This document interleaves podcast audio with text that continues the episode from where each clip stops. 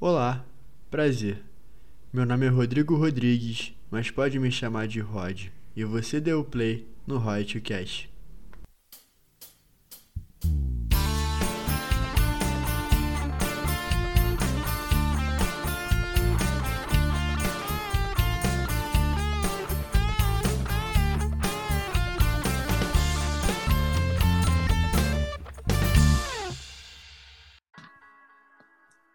Fala galera, começando mais um Royalty Cast e hoje eu trouxe um cara aqui muito maneiro, um cara com uma carreira sensacional, um cargo importantíssimo aí na nossa seleção. Estou aqui com o Matheus, auxiliar técnico aí da seleção brasileira. E aí, Matheus, tudo tranquilo? Obrigado aí por ter aceitado o convite. Boa noite, Rodrigo. Bom estar falando contigo aí, cara. Obrigado pelo, pelo convite. Tomara que seja um papo bem legal. Com certeza, vamos com tudo. Cara, então, você hoje ocupa um cargo muito importante, mas apesar de muito novo, nem sempre foi assim. Queria que você contasse um pouquinho lá atrás, né, na sua origem acadêmica, o que, que você queria fazer, se você já pensava em trabalhar com futebol, se você almejava outras áreas, você que estudou nos Estados Unidos, estudou fora. Como é que foi aí esse, esse progresso aí acadêmico? Cara, na real, eu comecei jogando, né? Cheguei a jogar um pouquinho, fiz a, a, minha categoria de base no Cruzeiro de Porto Alegre. E aí comecei tarde, comecei no último ano de juvenil, comecei a jogar com 17 anos. Comecei a correr atrás disso. Antes eu havia jogado futsal, um pouco de futebol 7, mas nada assim tão visado para tentar profissionalizar. Aí acabei jogando os juniores lá, profissionalizei pelo Cruzeiro e joguei a segunda divisão um ano pelo Três Passos, no interior do Rio Grande do Sul, segunda divisão gaúcha. E aí, quando eu estava lá, eu já tinha passado antes, nesse período, eu tinha passado na universidade, na faculdade em Porto Alegre, tinha passado na PUC, na UBRA e algumas outras opções para fazer educação física, acabei optando para ir para a UBRA, e aí eu estudava educação física na UBRA, cheguei a fazer um ano e meio quase. Só que quando eu profissionalizei e fui jogar no interior do Rio Grande do Sul, tive que trancar a faculdade. Lá não tinha como conseguir continuar alinhando, alinhando o estudo junto com, com, com, tentar ser jogador, tentar jogar bola. Né? Então eu tentei, eu optei por, por procurar jogar futebol. Esse... E aí surgiu um, um, convite de um treinador que morava e trabalhava nos Estados Unidos. Ele conhecia um preparador físico que tinha trabalhado comigo. E ele falou de mim. E o treinador de lá chama Paulo Neto, que eu sou muito agradecido, entrou em contato comigo e falou: ah, tu não quer vir para cá para os Estados Unidos? Jogar universitário, daqui a pouco você, você vê como é que você acha, você vê se você gosta ou não, tem a opção de voltar. E me gerou uma dúvida. Eu, no meio do campeonato gaúcho lá, falei: ó, oh, quem sabe, uma opção legal. Eu tinha até pensado de, de ir atrás disso, mas não tinha começado a, a, a mexer para ir atrás.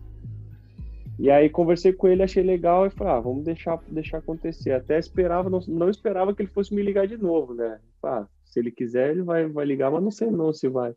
Aí passou um tempo ele me ligou de novo. Aí eu falei, ah, vou, vou experimentar. Falei, vou para lá, era o segundo semestre. Eu, te, eu poderia estar tá fazendo um curso de inglês, alguma coisa, jogar uma temporada lá e, e, e ver se eu gostasse. Se eu não gostasse, eu voltaria no início do ano, teria um campeonatos estaduais começando, eu, eu a possibilidade de eu voltar a jogar no Brasil. Aí cheguei lá e me amarrei, cara. Gostei da competitividade da liga, me senti super bem, fui bem acolhido. Fiz uma primeira temporada legal, que é na Univers no University of the Cumberland, foi para onde eu fui primeiro, no Kentucky, no interior do Kentucky. E, e gostei, fiquei lá essa temporada e aí o treinador que me levou para lá acabou saindo, cara. Ele teve um problema de renovar o visto, ele não conseguiu renovar o visto a tempo de, de ficar para a próxima temporada, acabou saindo. E nisso, como eu fiz uma boa temporada, começaram a aparecer bastante propostas de outras universidades para para eu fazer, para eu ficar lá. E aí acabei optando para ir para Carson Newman, que é onde eu me formei em ciência do exercício. Ganhei uma bolsa e fui, e fui jogar. Joguei mais três anos lá para acabar o meu, meu diploma, né? Para complementar meu diploma. Aí formei em ciência do exercício lá nos Estados Unidos. Só a nível de curiosidade, qual que era a sua posição? Eu jogava, comecei no juvenil, era centroavante, aí depois eu fui para zagueiro, joguei de zagueiro. Junior fui para zagueiro e segui de zagueiro até o, até o final da minha, breve e frustrada carreira de, de futebolista. Mas era um zagueiro técnico ali, tipo Thiago Silva, ou é aquele zagueiro que quebrava o pau ali atrás? Fala aí. Não, cara, eu gostava de jogar. Tá? Fui aprendendo a dar porrada com, com o tempo, mas eu, eu gostava de jogar. Mais, mais com ideia de jogar, de querer sair jogando de trás sem dar balão do que, do que o cara mais, mais gauchão do interior, assim, que antigamente era só cabeceava e, e dava porrada. Não, era mais, mais buscava mais técnico. Thiago Silva não dá para falar que ele é um ele é um craque da posição, né, cara? Tá certo, é isso aí.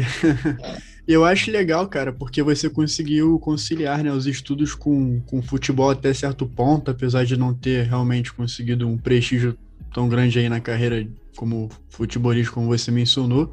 Mas eu queria te perguntar qual foi esse ponto-chave de você, pô, acho que não vai dar certo carreira de jogador, vou atuar em outras áreas, vou ver para onde eu consigo ir, já estou formado, consegui meu diploma, vou seguir para o Brasil. Como é que foi essa transição para você? Isso foi muito frustrante, assim, você perceber que o timing tinha passado tanto e você não conseguiria realmente seguir uma carreira de profissional bacana aí dentro do futebol? Cara, eu, eu vou te falar que eu, eu nunca eu nunca senti assim que eu, que eu iria conseguir chegar a jogar num, num alto nível, sabe?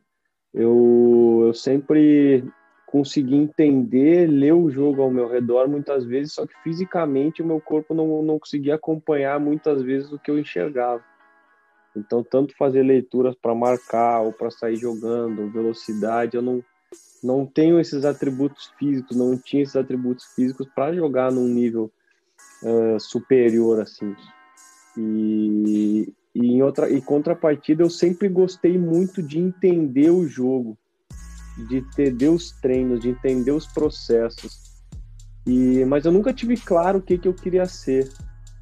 É, eu sempre discuti, falei muito sobre futebol, sempre falei de tática, pô, em casa com meu pai, que é meu meu mestre, meu, meu ídolo, né, cara, que ele sabe muito, é um cara, um professor que eu tenho e que eu com certeza eu tirei muito dele tiro ele ainda dele ainda mais até hoje, mas desde que eu tinha que eu me lembro meus 12, 13, 14 anos, eu já ele já me instigando e debatendo. E aí quando eu estava nos Estados Unidos, teve um período na minha última temporada no universitário em que a minha equipe não tava, nossa equipe não estava muito bem, e era o meu último ano. Então lá tem uma, uma mística bem legal sobre os seniors, assim, como vai ser o último ano deles. E um outro menino, que era, outro rapaz que era um goleiro, que era um francês que também tinha jogado na, na base de, de times legais, se não me engano, do, do Olympique de Marseille, lá na França, tudo. Ele, a gente, a gente viu que não estava legal a temporada e pediu para o treinador se a gente poderia começar a dar uns treinos para mexer algumas coisas que a gente gostaria. E aí o treinador deu essa abertura para nós. E aí faltavam sete jogos para acabar a temporada regular lá.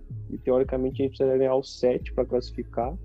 E aí nós começamos, coincidentemente ou não, nós começamos a, a, trabalhar um pouco a equipe. A gente ganhou os sete jogos e, e, conseguiu seguir no campeonato. Acabou chegando na final do campeonato na, na, nacional e perdemos na final. Mas foi aí que eu que parece que me, me despertou que realmente era esse trabalho de campo, era aí que eu queria que eu queria estar trabalhando. Pô, muito legal, cara. Essa história realmente é, o futebol, né? Muitos brasileiros vão até hoje para os Estados Unidos buscar uma oportunidade aí de estudar e jogar, né? E vai jogando, e vai estudando e depois segue um dos rumos, né? Mas a tendência realmente é seguir o rumo acadêmico. Mas enfim, é, e como é que foi essa transição depois para você vir a ter oportunidade lá no Caxias, de estágio, conseguir realmente ver que era isso mesmo que você queria fazer, para posteriormente os grandes projetos realmente virem a acontecer, né? É, aí eu já comecei a me, a me voltar a procurar querer aprender mais, né? E, e me dedicar mais a, a evoluir nesse sentido.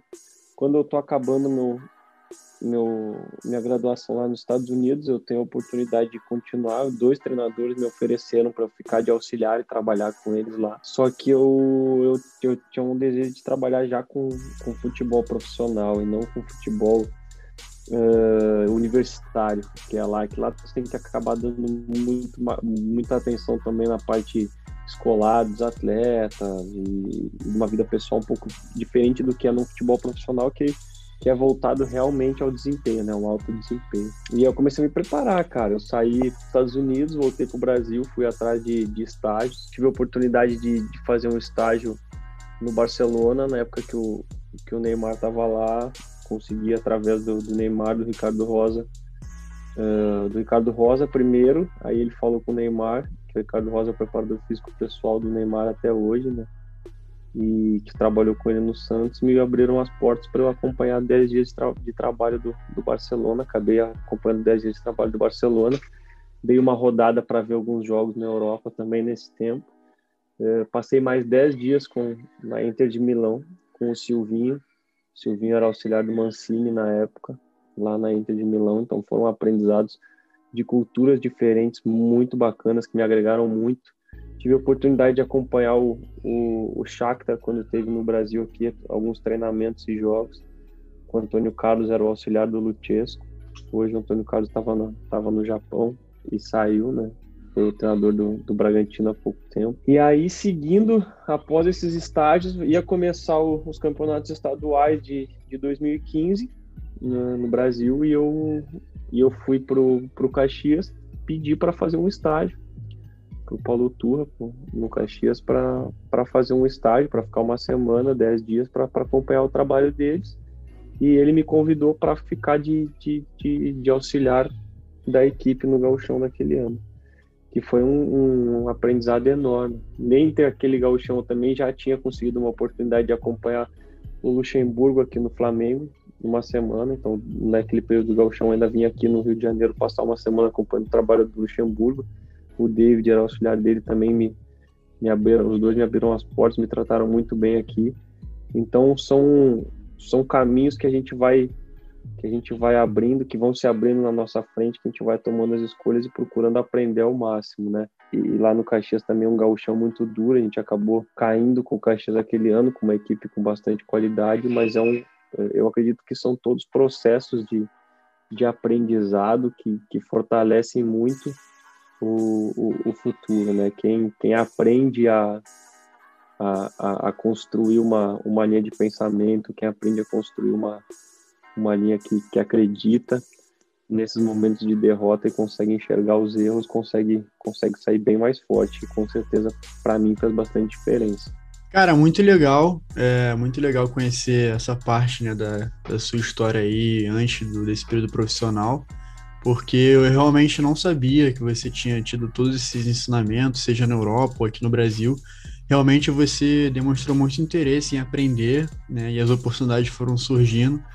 E eu acho que quando você consegue conciliar a teoria com a prática, eu acho que as coisas vão acontecendo, e assim como você falou, aprendendo sempre com os erros, porque errar é normal e a gente sempre evolui. Então, cara, muito legal, muito maneiro entender um pouco, né, como é que foi esse processo. Daí você é muito novo, com grande cargo, as coisas realmente não acontecem por acaso. Mas antes da gente falar um pouquinho de, de Corinthians, cara, eu queria que você contasse um pouquinho da sua participação, né? O quanto você coloca aí na vinda do Guerreiro pro, pro Corinthians ali em 2012. É, não sei se é verídica a história, mas pelo que eu pesquisei, você viu um, um jogo do Guerreiro, né, na Copa América de 2011 e aí conseguiu intercalar, né, de alguma forma, a negociação que teve entre, enfim, Guerreiro, Hamburgo e Corinthians na época. Então, conta um pouquinho como é que foi essa história aí. A história do, do Guerreiro no Corinthians, todos já sabem, né? O gol do Mundial, enfim. Cara, essa história é, é, é legal, cara, porque pô, eu fui para a Copa América com mais dois primos meus e um, e um grande amigo. A gente foi para para assistir uns jogos, né, cara? Pô, vamos fazer uma viagem entre amigos, assistir a Copa América, é legal, acompanhar a seleção brasileira. E aí a gente vai para Argentina e, e, eu tô falando com, com o pai, o pai falou, vê algum atleta e algum jogador que tu acha que seja que seja interessante, que seja legal, que tu acha que a gente possa que possa ajudar a gente. E eu tô vendo o campeonato, aí eu vou ver o primeiro jogo. Se eu não me engano, um jogo que eu vejo de quartas de final é Peru e Venezuela. Se eu não me engano, é Peru e Venezuela. E aí o Peru faz um grande jogo e o Guerreiro joga muito. Faz um, um jogo extraordinário, assim. Se não me engano, ele faz um ou dois gols e o Peru classifica para semifinal. Tempo até que conferir se foi as, as quartas de final, Rodrigo, ou se, eu, ou se eu vi. Porque eu lembro que eu vi dois jogos dele, não lembro a ordem, cara. E aí o outro jogo que mais me marcou foi quando eles jogaram contra o Uruguai. Quando eles jogam contra o Uruguai, o nível de enfrentamento do Guerreiro naquele jogo é, é o Lugano. O Lugano em grandíssima fase. O Lugano tem muita força, né? Sempre teve muita força quando jogava. E nesse jogo, o Guerreiro toma conta do Lugano de uma maneira, ele consegue escorar o Lugano, gira para um lado, gira para outro, o Lugano não encontra ele. Não encontra, ele faz um baita jogo e arrebenta. Aí depois, tanto que eu não, não, não, não conhecia o Guerreiro antes, não sabia onde é que ele estava, aí vou pesquisar, vi que é Bayern de Munique, ele estava no Hamburgo, se eu não me engano ainda. E falei, pô, aí na, na noite que eu, que eu vi contra o Uruguai, eu, eu tive a certeza que ele é um, que era um jogador de, de nível diferente. Aí eu chego em casa, a primeira coisa que eu falo, quando eu falo com o pai, ó, tem um centroavante do Peru que é um animal fisicamente ele é bom, tecnicamente ele é bom, ele um tempo que a gente lá no sul, ele paleteava o Lugano como se fosse por qualquer outro, e o Lugano é um animal. Só não sei quais são as condições, né? Porque eu sei que ele tá na, na Alemanha, vejo que é um mercado difícil. E aí o que que acontece? Seis, se eu não me engano, seis meses depois, ele lembra e, e me liga de novo. Pô, estão oferecendo o guerreiro para nós. É ele que tu me falou. Aí eu falei, pô, vai, vai, vai, tem que levar, tem que trazer, tem que trazer. Esse cara é foda, esse cara é foda. Ele é diferenciado, vale a pena trazer, vale a pena trazer. E aí. E aí a história virou. Virou história realmente, né? Cara, para você ver, se você me corrija se eu estiver errado, estamos falando de uma coisa que aconteceu há 10 anos atrás, estamos em 2021, a Copa América foi em 2011, então, cara, 10 anos que você já participou de alguma forma, assim, dentro do futebol e, enfim, ter contribuído para isso de alguma forma, pô, é sensacional, cara, muito, muito show e eu acho que melhor ainda, depois, agora na Copa América, né, em 2019, reencontrar o Guerreiro, né, duas vezes, né, o Brasil jogou duas vezes contra o Peru, e o foi. Guerreiro fez gol na final, então ter esse reencontro acho que foi legal para você, né? Foi, foi, foi muito legal. Eu podia não ter feito gol, né? Que a gente ia ter sido campeão sem, sem tomar gol, mas tudo bem. Ele mereceu. É, foi, foi legal, foi muito bacana. E até estava checando agora e foi o artilheiro daquela, daquela edição de 2011 da Copa América. Cara, agora falando um pouquinho de Corinthians. Logo depois ali você teve a oportunidade ali de ter uma função no Corinthians e, enfim, via ser campeão também ali naquele Brasileiro de 2015, com aquele time sensacional. Jadson, Renato Augusto, Elias, né? Fora Cássio, Gil, enfim, só só craque. Então, como é que foi ali participar, né, desse time? E acho que você tem um carinho muito grande, né? Porque foi o seu primeiro grande título assim, né, comandando assim, tendo uma função importante dentro da equipe. Então, como é que foi conquistar esse título aí pelo Corinthians e como é que você guarda no seu coração essa conquista? Foi, foi, foi, um, foi um momento muito, muito legal, cara. E eu chego lá no Corinthians, bastante, muita gente de lá já me conhecia por eu conviver muitas vezes, eu participar do dia a dia quando eu estava em São Paulo de, de férias, ou quando eu estava em São Paulo passando algum tempo com, com o pai com a mãe, eu, eu realmente convivia bastante no clube. Então muita gente já me conhecia, eu conhecia o, alguns deles desde a da primeira passagem do, do, do pai no Corinthians 2004, 2005. Fernando Lázaro, conheci desde aquela época. Muitos já, já tinham conhecimento desde aquela, o, o Fabrício, que era o passagem de preparação física. Então, e aí depois mais o Fábio Maceredian, o Kleber Xavier, o, o Fábio Carilli, o, o Mauri. Então a comissão técnica me, me recebeu muito bem. E os atletas me receberam muito bem também. Os atletas são de pô, de, de altíssimo nível pessoal, altíssimo nível humano também. Então facilitou tudo, cara. O Edu Dracena, eu lembro um dos primeiros treinos, é, eu fui fazer uns cruzamentos para ajudar o para ajudar não, fazer uns cruzamentos para o Edu Dracena tá, tá tirando a bola. Uma chuva do caramba, cara. Eu escorreguei, caí, passei mó vergonha. Primeiro treino, mas ele falou: bora, bora, Matheus, vamos de novo. Então, é, são coisas que vão te deixando confortável, te sentindo bem no ambiente. E aí, quanto, quanto mais tu vai te sentindo bem, tu vai conseguindo interagir melhor, maior, maior teu nível de confiança e tu consegue. Eu consegui começar a demonstrar meus conhecimentos e, e, e ter essa abertura cada vez mais com, com os atletas. Isso foi muito bacana.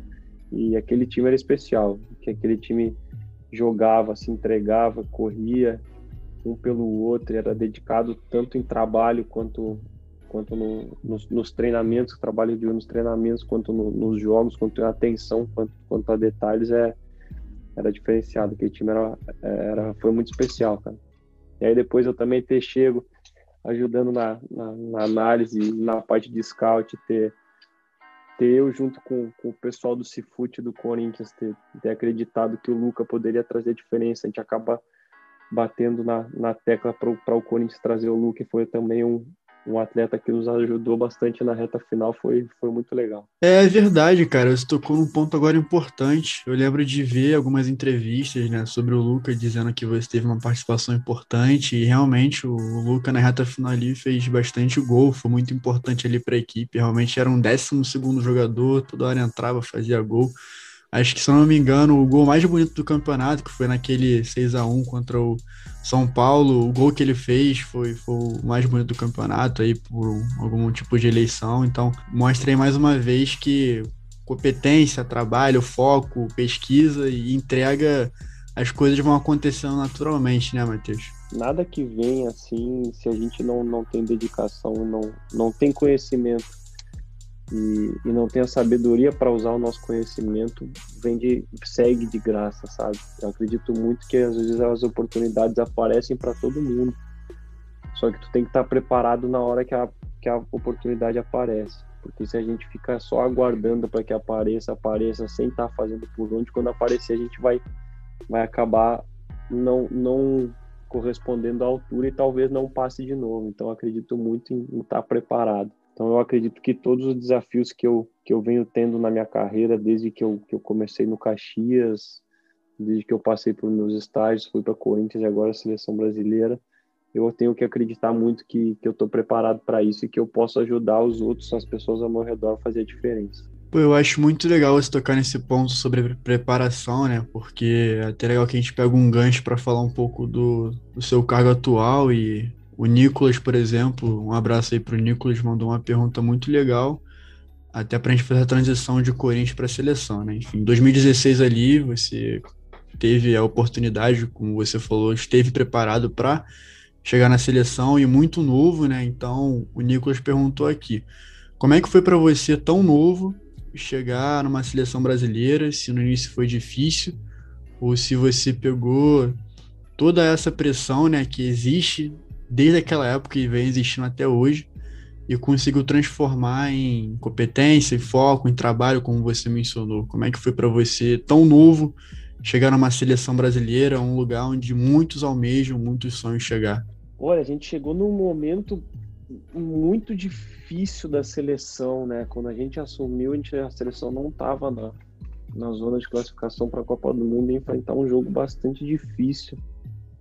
Uh, eu, vou, eu vou ser bem sincero que, que a pressão era tanta para que a gente conseguisse fazer um bom trabalho, a pressão interna, a pressão da, da comissão que estava chegando, minha, do Kleber, do Tite, em, em, fazer um bom trabalho que eu não, eu não, não parei para pensar, não deu tempo de eu parar e pensar nesse sentido, mas estou olhando para trás e quando eu vejo a idade que eu cheguei ali, se não me engano, 27 anos, 28 anos.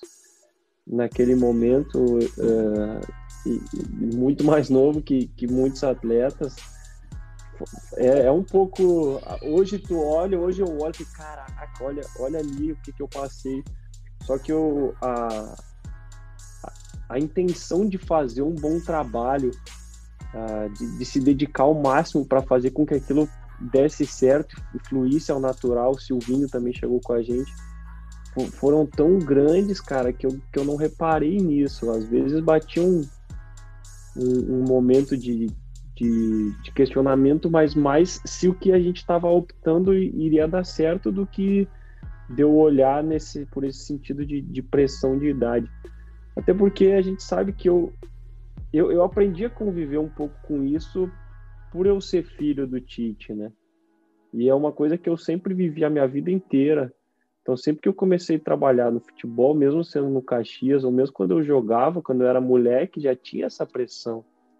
Então isso é uma coisa que eu tive que conviver muito, que eu sempre convivi.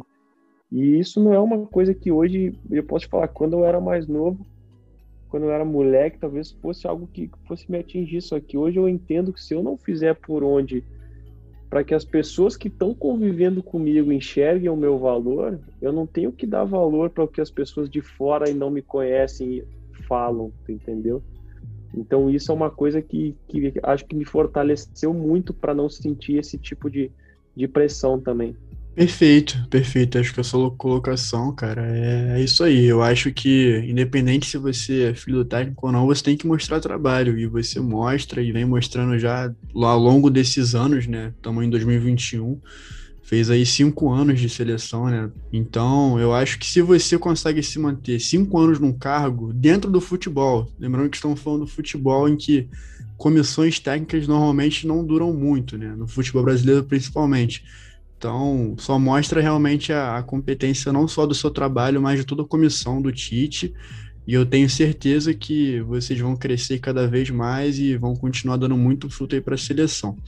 Mas falando um pouquinho agora da, da eliminatória, realmente, cara, foi incrível. Eu, assim, como torcedor, consegui ver uma seleção que eu não via há muito tempo. Como você falou, a questão da pressão era uma pressão muito grande, né? Não era um momento fácil, né? Depois ali que o Dunga saiu e vocês assumiram, mudaram a cara, trouxeram pessoas novas, jogadores novos, né? E conseguiram remodelar a seleção, trazer aquela paixão, aquele amor de torcedor que a gente não via já há um tempo. Então foi sensacional ali acompanhar as eliminatórias. Os jogos eram, pô, o que vocês fizeram em certos jogos, aquele 3 a 0 no Mineirão contra a Argentina, ou o jogo contra o Uruguai lá, que o Paulinho fez três gols. Cara, foram jogos históricos ali, que para quem é torcedor brasileiro ali, foram jogos inesquecíveis, né, cara? Imagine para vocês que estão ali de pertinho acompanhando, vendo que o trabalho está sendo bem feito, né? Ah, foi extremamente prazeroso, Rodrigo. A gente a gente pegar no momento de tamanha pressão. Nenhuma pressão pode ser maior. Voltando um pouquinho à pergunta de antes, nenhuma pressão pode ser maior para um profissional que trabalha na seleção brasileira do que não, convoca, não qualificar a seleção para a Copa, né? E quando a gente chega e, e, começa a implementar nossa, nosso modelo de jogo, nossas ideias que a gente tem, e, e começa a fluir, fluir de uma maneira tão rápida e tão bonita que nem tu disse, porque é, aquela seleção realmente encantava, cara tinha momentos de que, que a gente encantava e, e, não dava vontade que os jogos acabassem às vezes. A gente queria, pô, já acabou, já vai acabar, não, continua, continua. Porque realmente a gente estava num. A gente alcançou um, um, um degrau de qualidade de, de, exibição muito, muito alto naquelas eliminatórias e foi, foi extremamente gratificante para nós ver que essa resposta foi dada. Exatamente, o grau que vocês atingiram, né, o nível de futebol jogado ali, nas 11 posições, e quem entrava também fazia por onde, era sensacional. Mas em base dessa teoria, dessa afirmação, é, eu gostaria de saber, na sua opinião, fazendo uma análise agora, né, depois de quase quatro anos, depois da Copa do Mundo aí de 2018 na Rússia, qual o sentimento ficou para vocês, da, no caso, para a comissão técnica, né? Porque o Brasil chegou muito embalado, né? Vinha de umas eliminatórias sensacionais, jogando muito bem, dando show. E o Brasil inteiro tinha expectativa de CX e acabou não vindo, sendo eliminado ali para a Bélgica. Como é que foi para você essa eliminação? Se foi muito dura? E o que, que você pensa aí para a próxima Copa? Se o Brasil tem condição de ganhar? Se você acha que dessa vez vem? Seguindo as eliminatórias, assim, a gente começou na, na, reta final, próximo à Copa do Mundo, se não me engano, um ano, um pouquinho, um pouquinho menos, seis meses da Copa do Mundo, oito meses, a gente começou a ter algumas lesões que começaram a, a preocupar a gente, né? A gente teve uma lesão do, do, do Felipe Luiz, próximo à Copa do Mundo, que até a gente vai acompanhar alguns trabalhos e treinos dele antes da, da, da convocação para a Copa, para ver se ele ia chegar em condições, a gente consegue depois levar ele, ele chega, chega muito bem, faz uma Copa do Mundo muito boa nas participações dele. A gente tem a lesão do, do Ney. O, o Ney se apresenta para a Copa aqui com a gente sem ele ter feito treinos com o grupo no PSG ainda, né? Depois de uma lesão de, de metatarso com lesão de, de tornozelo, então não foi uma lesão simples, num processo de recuperação. Aí a gente, durante o nosso trabalho, a gente acaba perdendo o, o Fred, Fred que vinha, vinha fazendo bons treinos, vinha participando muito bem, ele vinha de uma, de uma espetacular é, temporada no Shakhtar, onde o Shakhtar chegou nas quartas ou semi da, da Champions, não, não me recordo, mas muito bem. Aí ele tem uma lesão no treinamento e, e, e, fica um período sem a gente não consegue utilizar ele na Copa do Mundo. A gente tem uma, uma pequena lesão do Renato Augusto também durante a, a preparação para a Copa do Mundo. A gente vem até a lesão do Douglas Costa na, na Copa do Mundo, né? No, no, durante a Copa, ele ainda recupera a ponto de entrar contra a Bélgica. Então a gente, a gente sofre com uma série de lesões que acabam não dando a mesma fluidez para a equipe, a gente tem que fazer alguns, alguns ajustes, né? Então a gente, a gente vem das eliminatórias onde a gente tinha todos os atletas jogando nos seus clubes em alto nível, fisicamente voando, para um processo na Copa do Mundo que a gente começa a ter que, que reajustar a equipe em algumas situações por causa de, de, de, pequenas lesões ou recuperação de atletas. Né? Então a gente já não chega naquele mesmo vigor, mas mesmo assim a gente chegou acreditando que a gente poderia chegar à final e, e, e ser campeão. E a gente fez um jogo para merecer um pouco mais, e às vezes o futebol te, te entrega dessas, dessas coisas, né? Só o futebol pode ser tão apaixonante e, e, e às vezes tão, tão ingrato, digamos assim, né? que nem foi naquele jogo com, com a Bélgica, que a gente ainda fez um, fez um grande jogo, merecia uma sorte melhor, mas a gente entende que, que, a, que a competência está nesses, nesses jogos. E agora, com esse aprendizado todo que a gente teve, e esse tempo maior que a gente tem para montar uma seleção, né? Porque, como, como a gente comentou antes, quando a gente assume a, a seleção em 2016, a gente tem que classificar para a Copa. Nosso objetivo não é montar uma equipe, experimentar atletas, não. A gente tem que classificar e consolidar uma equipe para chegar na Copa, que foi o que a gente fez. Imagina se a gente não tivesse consolidado uma equipe e tivesse uma série de lesões e, e, e desfalques, como a gente acabou tendo e, e, decorrendo. A gente perdeu o Danilo na Copa também, que é o Dani Alves também a gente perdeu. Então, já, ó, já disse muitos atletas. Não é desculpa, lógico que não é porque a gente estava preparado para ganhar e a gente fez um jogo para ganhar. Só que acontece. E agora nessa, nessas eliminatórias e nesse processo a gente já teve uma Copa América para testar atletas, para experimentar, para ganhar, porque não, não se testa no Brasil, né? Você tem que ganhar sempre. Não existe isso de, de, de vamos testar, porque se tu não ganha, tu é cobrado a todo momento, né? Então a gente tem teve mais, a gente está tendo mais chances de, de olhar novos atletas, de rodar, de experimentar um sistema, sistemas novos e ganhar um, um leque de opções maior. Eu acredito que, que com, com os aprendizados que a gente teve na última Copa e mais essa capacidade de, de montar e de, de construir mais ideias para essa próxima Copa do Mundo, a gente vai chegar muito forte lá.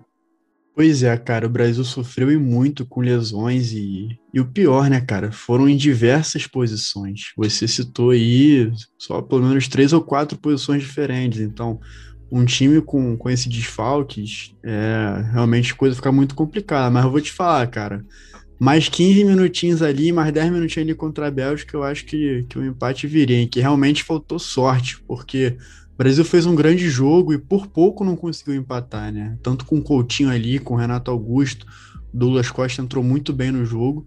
Mas faltou sorte, né, cara? Faz parte. Eu acho que um pouquinho de tempo a mais, eu acho que o Brasil ganhava, porque faltou pouquíssimo ali para empatar e acho que com a pressão aí, torcida e o jeito brasileiro de jogar, eu acho que conseguiria realmente essa classificação, né? Mas futebol também tem disso, né, cara? Futebol é imprevisível. Uma hora você ganha, outra hora você perde. E como você falou, a pressão vai existir sempre. Tratando de seleção brasileira, ganhando ou perdendo, a pressão vai estar tá ali, né? Sempre ao seu lado. Mas faz parte, né, cara? Futebol e eu acho que experiência aí você já tem bastante, né? Com pouca idade já tem bastante experiência, né?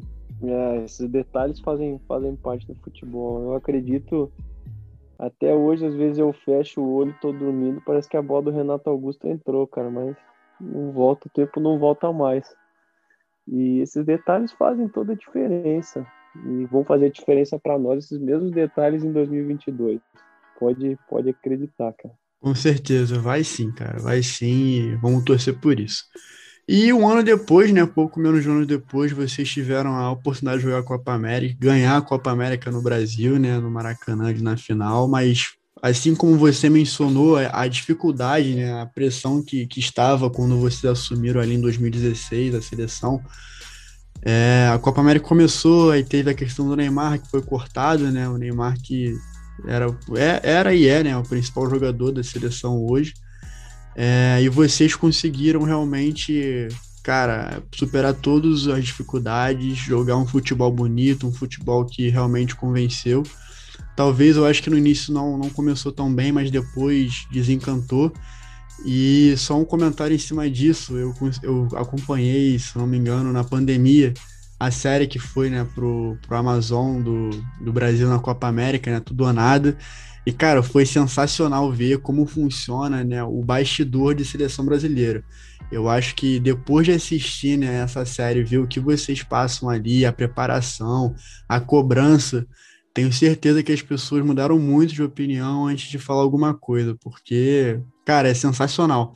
A preparação que vocês têm, a cobrança, a questão tática, a questão do grupo, né, da conversa que foi muitas vezes mostrado ali, né, na, na preleção, enfim, em debates ali na, na Copa América, foi algo, cara, surreal, algo muito legal de, de ver, né, os bastidores, de ver o que vocês passam ali um pouquinho, né, no dia a dia para colocar a seleção para funcionar. E o melhor, né, no final conseguiu ser coroado com o título, né, no Maracanã, jogando em casa no Rio, que também, com certeza, foi um momento muito especial para você, assim como deve ter sido a questão de 2015 pelo Corinthians, né? Como você falou. Pô, cara, eu não, não, não consigo nem, nem imaginar quando no, no meu, meu sonho mais, mais grandioso de criança eu imaginei que eu fosse ser campeão de, de, alguma, de algum campeonato pela seleção brasileira dentro do Maracanã, cara. É muito grande isso, cara. E é um orgulho extremo. Tu tá representando o teu país, tá representando a tua seleção e, e poder ser campeão no, no Maracanã é, é, não, sem palavras, não tenho palavras para descrever esse sentimento, cara. Ainda mais por porque a gente passou, né? Como tu falou, quem, quem não viu o, o nosso Hour no, Tudo ou Nada, né? Na, na Amazon Prime vai, vai conseguir entender um pouco disso que tu, que tu falou e um pouquinho dessas pressões que, que os jogadores da seleção brasileira têm, que a, que a comissão técnica da seleção brasileira tem, porque infelizmente hoje a gente escuta muita gente falando que os atletas não têm prazer, não, não, não vêm defender a seleção brasileira de coração, com orgulho, que, que muitas vezes falam que são mercenários.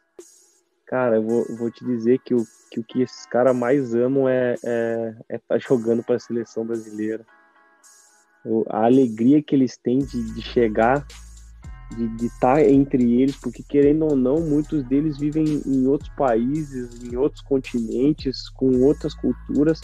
E aí, quando tu traz o maior nível de atleta do, do próprio país para eles ficarem juntos, o, o tamanho a tamanho que é a alegria desses caras para representar a seleção brasileira, é incrível. Então, depois que bastante deles tinham, alguns deles tinham passado pela Copa no Brasil, a gente sofreu com a perda do Ney no início da, da preparação. E aí a gente poder ser campeão no Maracanã, passar por uma Argentina no Mineirão, que também carrega um outro peso histórico. E a gente poder ser campeão depois de, de tudo que, que foi construído foi, foi uma sensação incrível, talvez um dos melhores momentos da minha vida, com certeza. Eu imagino, cara. Eu, como torcedor, vibrei que nem um maluco. Imagino você que é um profissional, é também um torcedor, é, mas acima de tudo é brasileiro, tá ali no Maracanã conquistando um título pela seleção, né? Com toda essa pressão em cima, né? Que a, a série mostra bastante, né? Como você falou, do, do tudo ou nada. Cara, é sensacional. E pegando um gancho ainda sobre a Copa América, como é que tá, cara, essa preparação para a Copa América desse ano? É, você e o César viram aí a final da Supercopa, né, lá em Brasília. Como é que tá essa é, preparação, até porque estão falando de um momento de muita dificuldade, né, de pandemia, em que as coisas são muito restritas, né? É, creio que é um, uma preparação muito diferente do habitual. É, e o que, que você espera aí para essa competição que está, está por vir? Se já tem assim uma convocação mais encaminhada, se vocês ainda vão pensar bastante, como é que tá tudo isso, né, no em volta e o pior, numa pandemia, né, que torna tudo muito mais difícil. É, fica tudo mais mais nebuloso, né? Nada fica tão claro. A gente deve deve convocar dia 14 de maio para dois jogos de, de, eliminatória que devem acontecer antes da, da, da, Copa América. A gente não sabe ainda os, os, adversários que a gente deve enfrentar, porque a quinta e sexta rodada seria Colômbia e Argentina. E, e a sétima e oitava seria Equador e Paraguai. A gente não sabe se, se a rodada que cancelou em março vai para o segundo semestre ou se ela vai para agora, então ainda está um pouco confuso sendo que na sequência a gente vai para uma Copa América e a gente tem que estar tá montando e imaginando o, o, uma seleção que a gente vai, vai, vai preparar para para essa competição e para as eliminatórias, né? Então a gente está num, num, processo diário. Hoje foi assistir três, quatro jogos, teve Vila e, e City, teve PSG na Copa da França, teve Juventus em Turim, teve teve Lyon, então a gente tá, tá acompanhando. Ontem o Flamengo, hoje o Palmeiras também, e ver esses atletas de, de alto nível, procurar uh, ontem o São Paulo também, procurar acompanhar o máximo e acompanhar de perto também, a gente deve estar tá seguindo nesses acompanhamentos em loco ao máximo que puder aqui no Brasil, como a gente não pode viajar para fora para montar um grupo muito forte, que a gente quer classificar para a Copa do Mundo, nosso grande objetivo, né, que é o primeiro, são os primeiros jogos da eliminatória, e consolidar um grupo na Copa América para que a gente chegue muito forte na Copa do Mundo. E acredito que essa Copa América vai ser muito importante para isso. Com certeza, com certeza. Lembrando aí que Copa do Mundo é ano que vem, esse ano Copa América, também tem Olimpíada esse ano, então eu acho que vai dizer bastante coisa e tomara que dê tudo certo, cara. Boa sorte aí no, na caminhada, na preparação. Tenho certeza que o Brasil vai trazer mais um título aí para o nosso país, né? Com certeza. E o pessoal, Matheus, normalmente faz, faz perguntas aqui. E o Breno fez até uma pergunta em cima da Copa América em si. É, se você acha que, que o Neymar vai vir 100% para a Copa América, se ele deve vir a ser convocado realmente, né?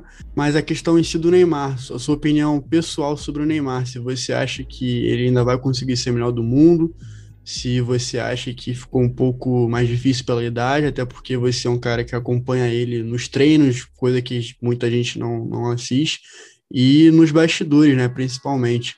Então, o que, que você acha aí sobre o Neymar? E como é que você vê ele aí nessa Copa América, né? Já que ele não jogou a última e tenho certeza que quer muito conquistar esse título pela seleção, né? O que eu penso do Neymar, o que eu, o que eu quero é que ele, que ele chegue sempre 100% com a gente, porque o, o, o Ney estando bem fisicamente, não estando machucado, cara, eu, eu acredito muito que ele vai ser o melhor jogador do mundo. E acredito que vai ser ou essa temporada ou a próxima temporada, quando a gente for campeão da Copa do Mundo, com ele fazendo uma grande Copa. É, ele, é um, ele é um atleta de altíssimo nível.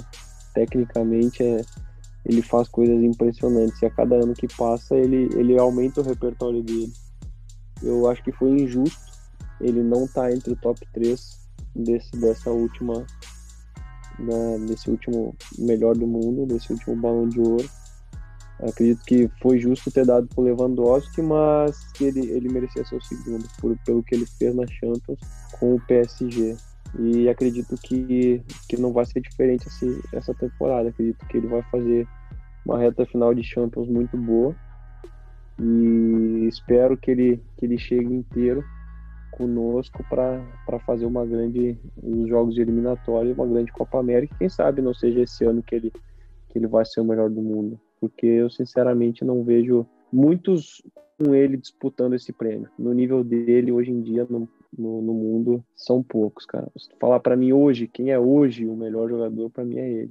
Na maneira que ele tá, do jeito que ele voltou agora de lesão, e ele estando saudável, ele estando são, para mim é, é, tem grandes chances. Perfeito, sua opinião também é, eu assino embaixo porque realmente o Neymar é alguma coisa fora do normal. Que ele joga ali a 100%, como você mencionou fisicamente, é um monstro. E outra pergunta aqui bacana, até porque é uma coisa que você acaba se movendo bastante na seleção. O Ryan perguntou aqui como é que funciona o processo de convocação, né? Porque é uma coisa que muita gente questiona, né? Às vezes, quando deixa alguém de fora ou inclui um jogador. E pouca gente sabe o que vocês passam, né? Para definir ali um número seleto de jogadores, né? E a questão, como você falou, de assistir os jogos, de pesquisar, viajar, observar, pensar, refletir, debater com o grupo. Então, conta um pouquinho para gente os bastidores da dificuldade que é convocar uma seleção brasileira, né? de inúmeros craques, inúmeros jogadores diferentes, e que mesmo assim o pessoal insiste em criticar, cara. Ah, Rodrigo, a gente a gente entende que o Brasil tem 250 milhões de treinadores, né? Então fica difícil de, de não ter críticas, cara. E a gente respeita essa, essa opinião de todos. É, e o nosso processo é, é muito detalhado. A gente, antes de uma convocação, a gente faz uma lista inicial de aproximadamente 50, 60 atletas que estejam se destacando nas posições uh, em cima de um, de um modelo e de uma ideia de jogo que a gente quer jogar também, né? A gente não pode uh, começar a olhar o Léo e os atletas que a gente, que a gente vê que estão jogando em alto nível tentar entender onde eles se encaixam nessas ideias. Hoje a gente tem dois modelos de jogo que a gente pode utilizar, então onde esse atleta pode, pode nos ajudar. E aí, em cima dessa lista de atletas, a gente acompanha praticamente todos os jogos deles até o período que a gente vai convocar. Né? Esse, essa lista, depois de um tempo, passa para de 60 para 40, depois de 40 para uns 30 atletas, e aí se fecham os, os 23. E são, e são acompanhamentos semanais, que nem eu te falei, que hoje assisti uns, uns dois, três jogos. E certamente dos, dos que eu não vi, amanhã provavelmente eu entre no, no iScout, que é uma plataforma de observação que a gente tem, e olho os lances individuais de mais tantos atletas para ter uma opinião de como ele está hoje, né? E, e depois disso, a nossa comissão técnica inteira senta e, e, e debate esse desempenho desses atletas para realmente ver em que nível e como eles estão para a gente conseguir convocar os que estão melhores no momento, os que a gente usa três critérios, né? É, o momento, como eles estão jogando, o, o, um, um histórico de performance, né? Porque muitas vezes um atleta vem e joga durante um mês agora e aí todo mundo pede na seleção, quando de repente tem um cara que está uh, de, buscando a mesma vaga que ele que há um ano jogando num nível alto de performance. Entendeu? Então também é um critério.